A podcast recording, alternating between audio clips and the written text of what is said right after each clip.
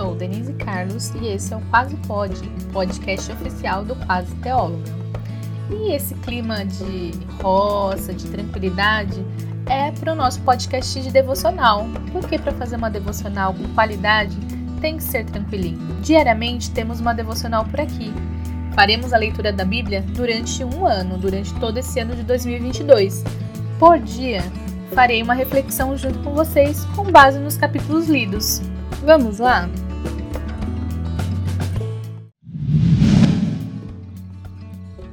Devocional 089, 1 Samuel 28, 29, 30 e 31.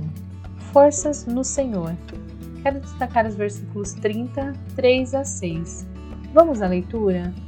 Quando Davi e seus homens viram a cidade queimada, e se deram conta do que havia acontecido com suas mulheres, seus filhos e suas filhas, lamentaram e choraram em alta voz até não aguentar mais.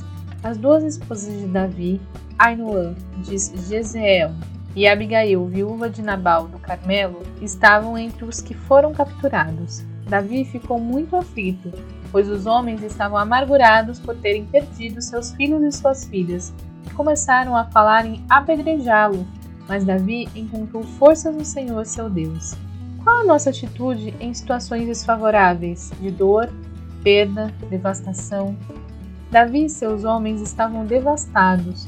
O texto relata que, quando se deram conta do que havia acontecido com suas mulheres, seus filhos e suas filhas lamentaram e choraram em alta voz, até não aguentar mais. Os Amalequitas eram conhecidos por atacar vulneráveis e eles não matavam, não porque eram bonzinhos, mas porque mulheres e crianças vivas valiam mais.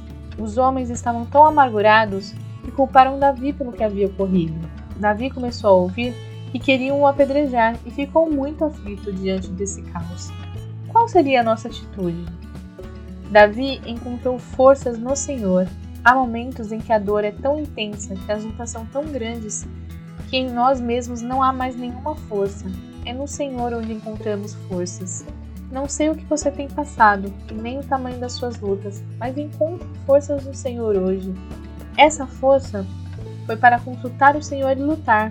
Davi foi para a batalha e tomar suas mulheres, filhos, filhas e bens de sua cidade. Que possamos encontrar forças no Senhor para continuar batalhando. E essa foi a reflexão de hoje.